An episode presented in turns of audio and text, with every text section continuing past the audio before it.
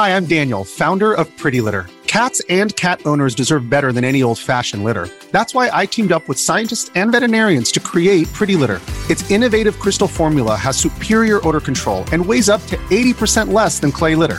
Pretty Litter even monitors health by changing colors to help detect early signs of potential illness. It's the world's smartest kitty litter. Go to prettylitter.com and use code SPOTIFY for 20% off your first order and a free cat toy. Terms and conditions apply. See site for details.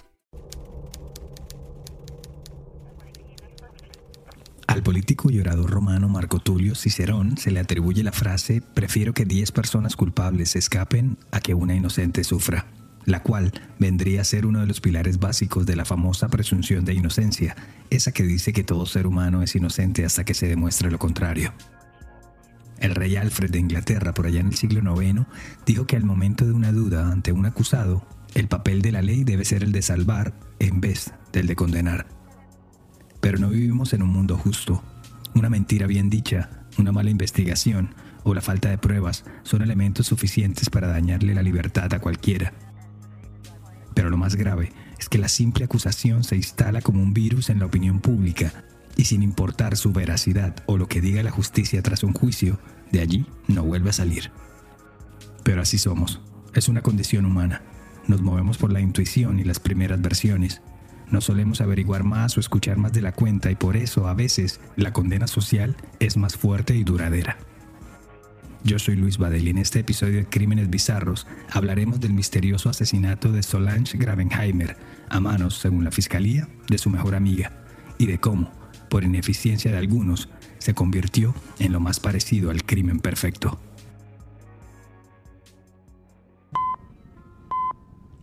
Hola a todos, espero que estén muy bien. Les recuerdo nuestras redes sociales, arroba crímenes bizarros en Instagram, Facebook, Twitter y TikTok. Allí pueden saludar, proponer un tema o hacer cualquier comentario.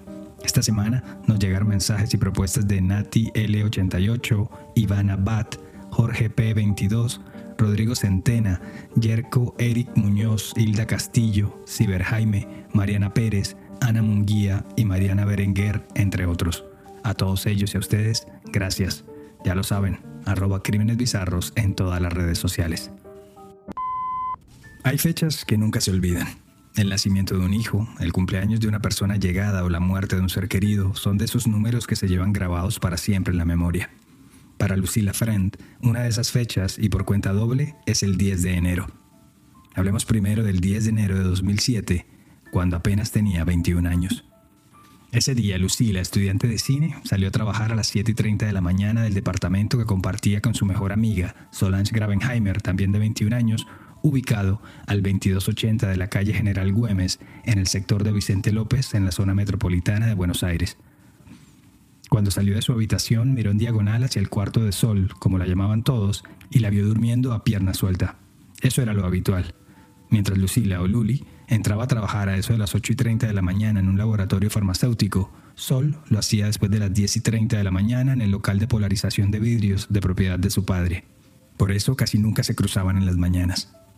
Pero ese miércoles no sería un día común.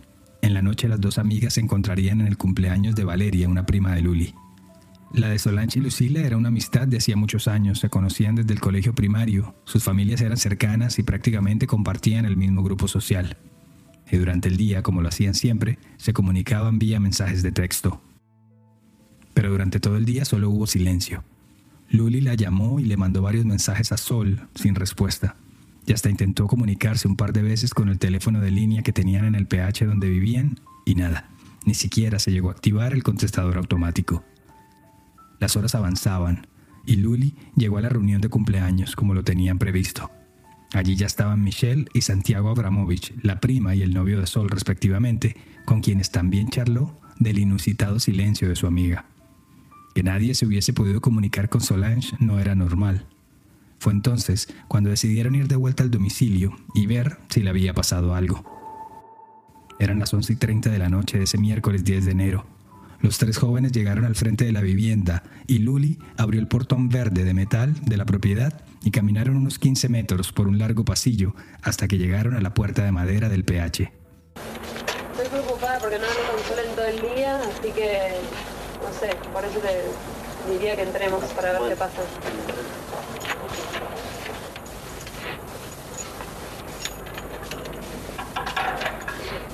Tranquila, no te muevas nervioso. Ahí está. Bueno. Como lo dijo la joven en una reconstrucción de los hechos organizada por la policía bonaerense y la fiscalía del partido de Vicente López, les llamó la atención el incesante sonido de una alarma digital. Y ahí nos alarmamos bastante.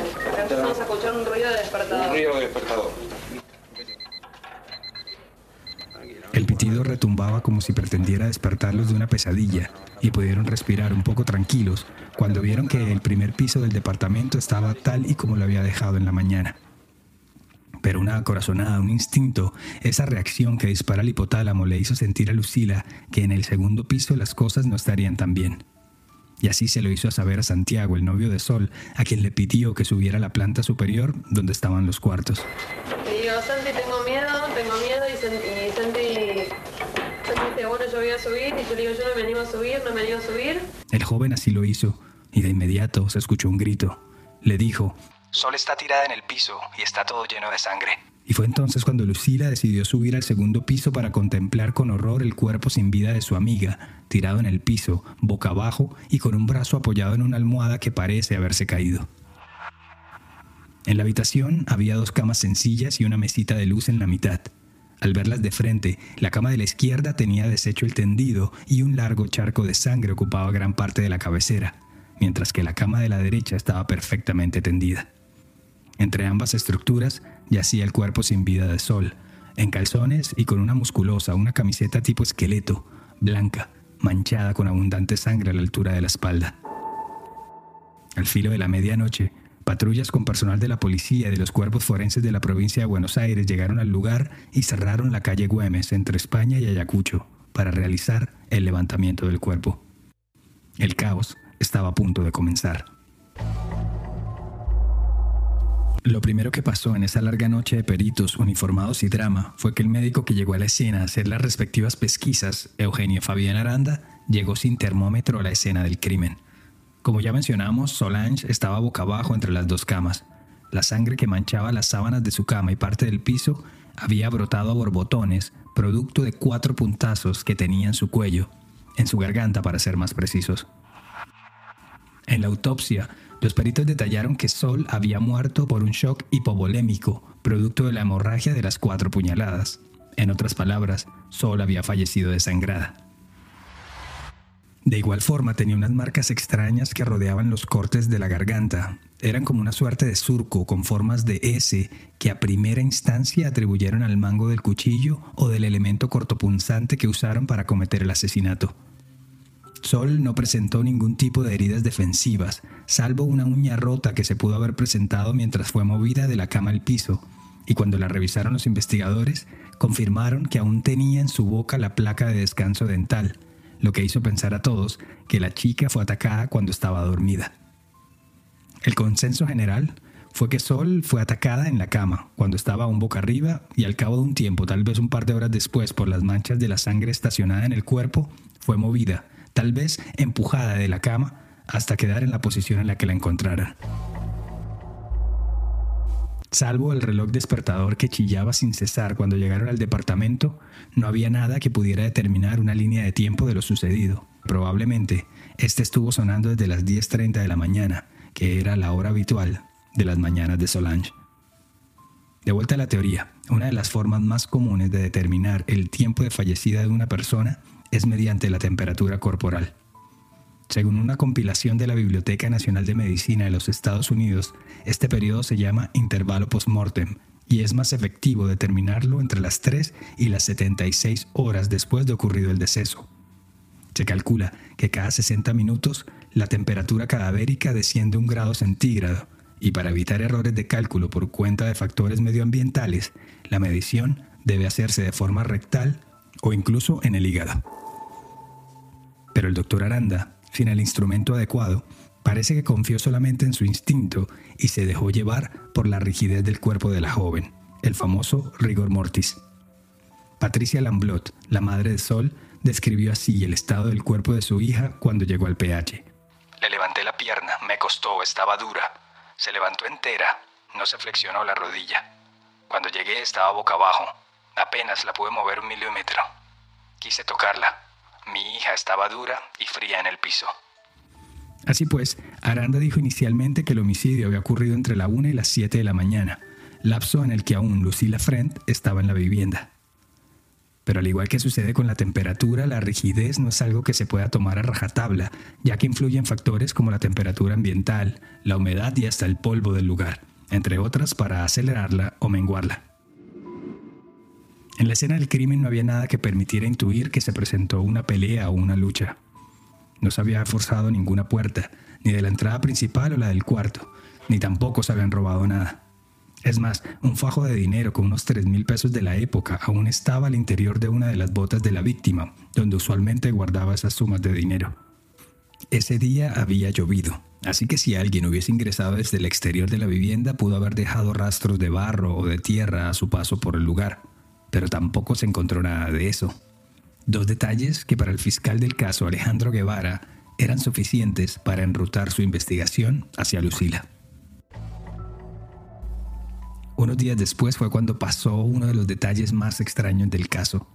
El fiscal Guevara hizo participar a Lucila en una reconstrucción del crimen, grabada en video, en la que la joven contó todo lo que vivió esa noche, desde cuando llegó a la casa, lo que habló con Santiago, cómo estaba el cuerpo de la víctima, o si apagó o no la alarma, etc. Lucila lo estaba contando todo como testigo de los hechos, o al menos eso creía ella. En unos apartes del video se puede ver cómo el fiscal dirigía la escena como si se tratara de un director de cine. Hasta la puerta nada más, ¿eh? Iban diciendo. González, decí lo que dice ella. Decí lo que dice ella. Repetí. Le hizo repetir varias veces sus frases, sus recorridos por la casa y hasta hizo que se sentara encima de una supuesta víctima, usando a una mujer policía como dummy. ¿Recuerdan los surcos en el cuello? Bueno, pues otro perito dijo que pertenecían a las marcas de una soga, de una cuerda con la que supuestamente habían ahorcado a Sol. Y fue entonces cuando Guevara le pidió a Lucila que tomara un cable que tenía justo allí, a la mano, al lado de la policía que hacía de muerta, y que hiciera como si la estuviera ahorcando.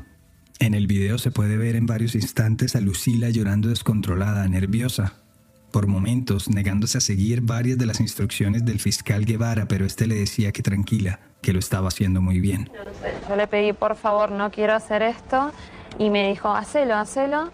Este, y bueno, lo tuve que hacer. Un gendarme me, mostró un lazo y me, dijo que ahí estaban las huellas de ADN del asesino y que con eso iban a descubrir al asesino. Todos los peritos del caso iban tomando notas movían sus cabezas con una convicción de eruditos e iban sacando sus propias conclusiones.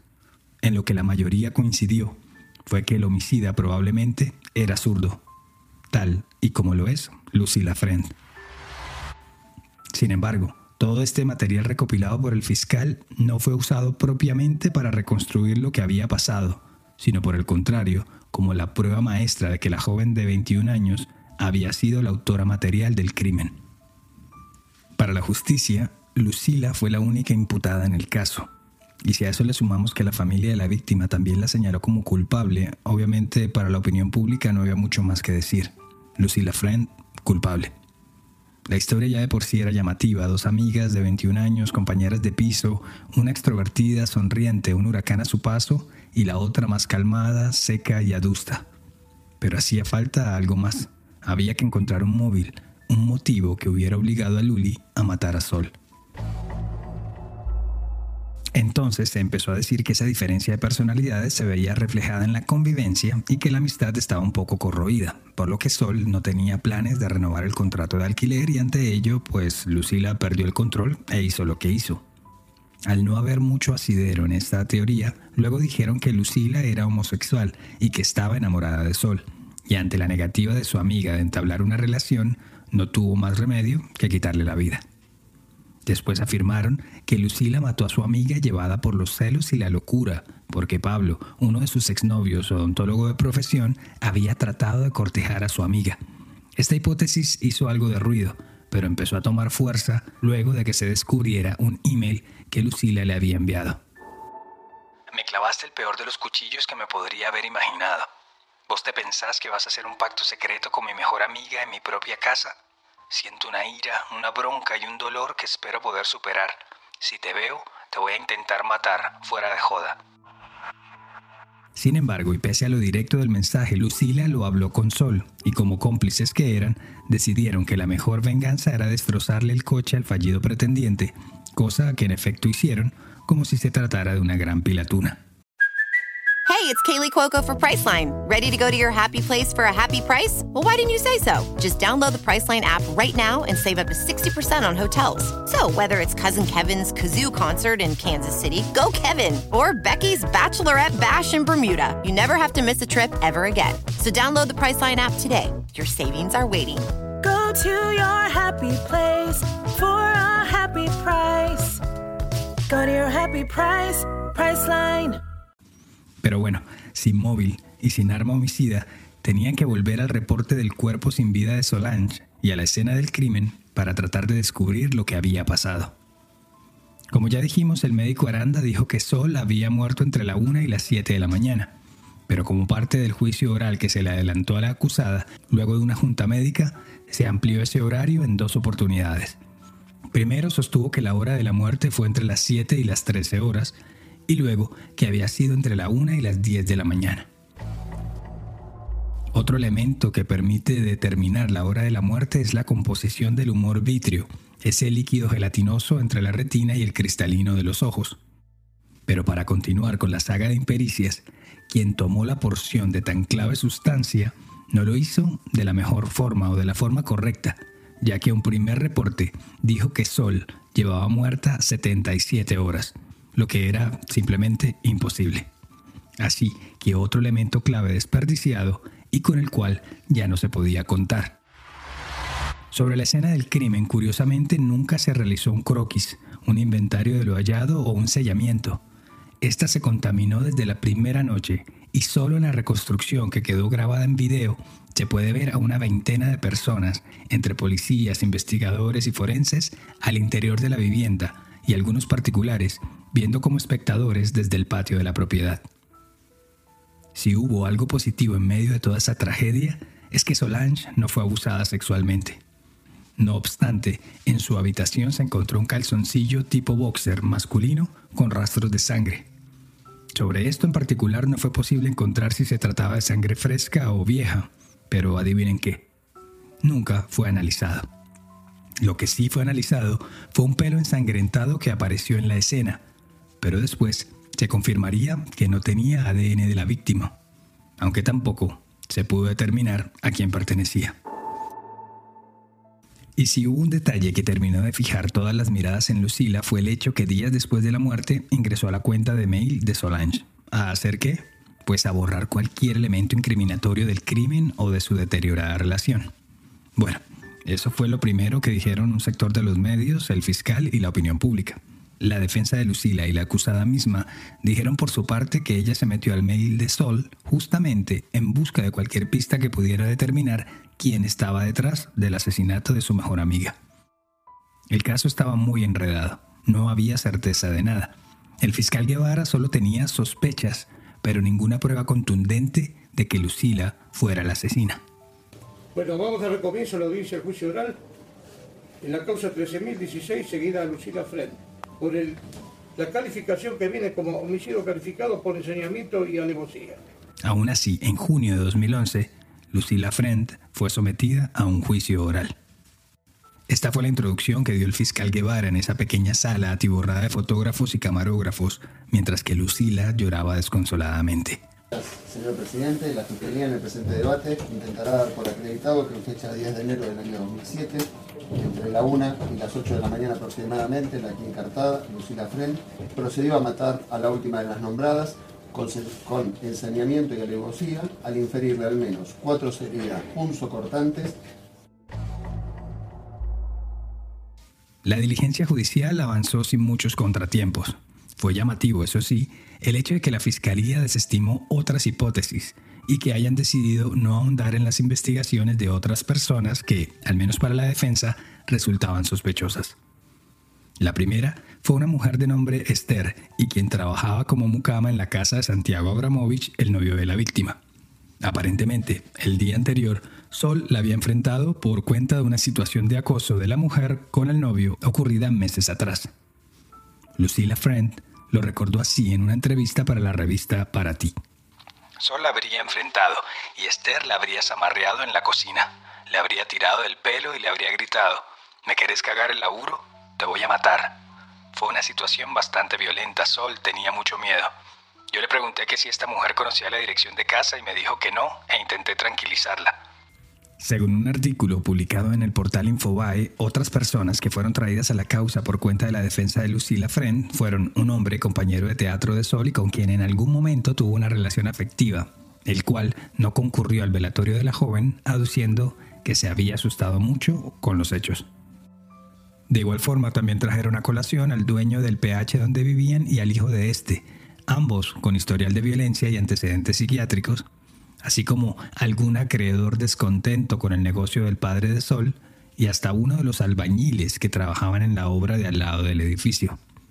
Construcción que, por cierto, tenía acceso directo al balcón de la habitación de la víctima y cuya puerta estaba dañada.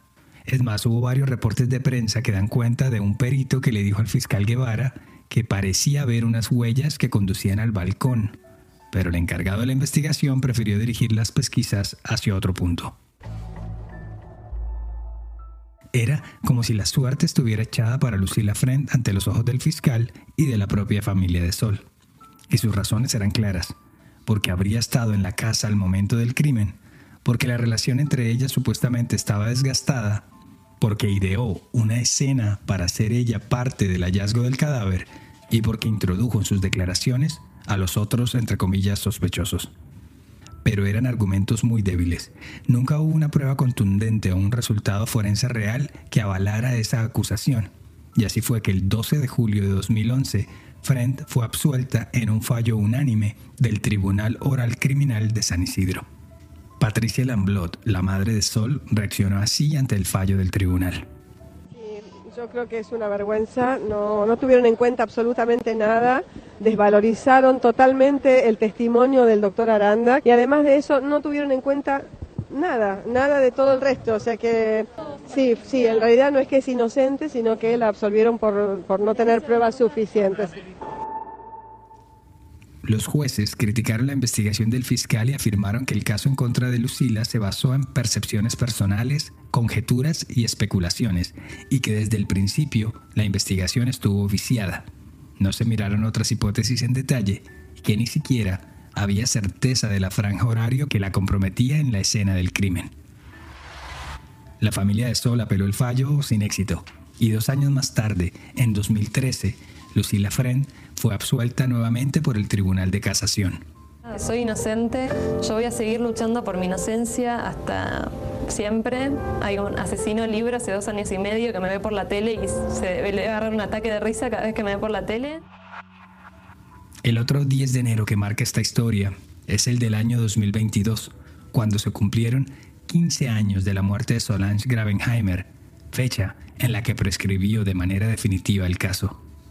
Un crimen desprolijo pero que terminó por convertirse en un crimen perfecto, sin nadie tras las rejas, sin motivo o móvil aparente y sin arma homicida. Aún con todo esto, para el imaginario popular, Lucila Friend fue la asesina, y fue tal la presión que sintió que decidió irse del país lejos de los suyos, pues el escrutinio público resultó ser más fuerte que cualquier condena a la que la hubieran podido sentenciar. Desde Barcelona, donde vive en la actualidad, Lucila envió una carta a la opinión pública que fue reseñada por la agencia Telam.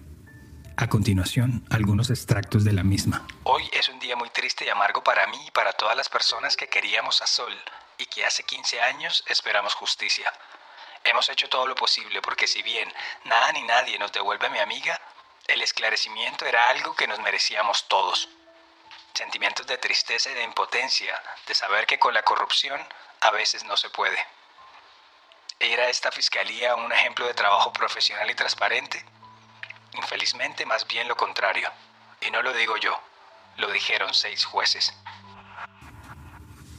En junio de 2021, Marina Harvey, la madre de Friend y su abogado se reunieron una vez más con las autoridades judiciales de San Isidro para solicitar la reapertura del caso. Pero esta sugerencia fue denegada porque ya había sido resuelto por la fiscalía y además porque no lo pedían los padres de la víctima, quienes siempre apoyaron al fiscal Guevara con su hipótesis de Lucila como presunta asesina. Pese al fallo absolutorio, Marina Harvey, la madre de Lucila, no olvida el trabajo del fiscal Guevara. Tengo, tengo sentimientos encontrados, por supuesto, ¿no? Porque, bueno, gracias a este señor, eh, todo un país creído que mi hija era asesina y dijo cosas que no eran. Y también eh, eh, por ahí la mayor bronca es el, el- el- hecho de cómo convenció a, a la familia, ¿no?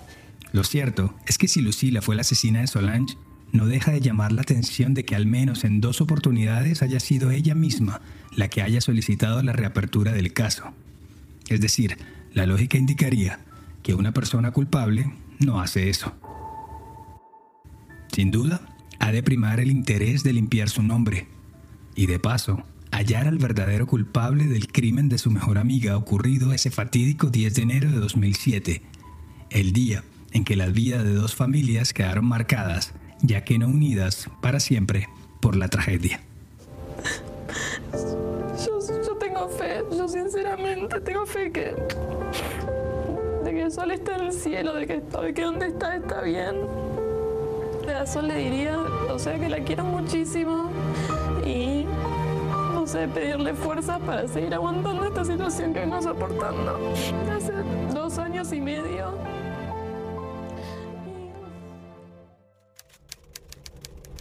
Gracias por llegar al final de esta edición de Crímenes Bizarros, un podcast de Iguana Media. El episodio de hoy fue escrito y producido por mí, Luis Badel. Y ya saben, si quieren proponer un tema o simplemente saludar, lo pueden hacer en arroba Crímenes Bizarros en Instagram, Facebook y TikTok. Siempre será bueno saber de ustedes. Nos escuchamos a la próxima. Para mayor información sobre el tema de hoy, visita iguanamedia.net.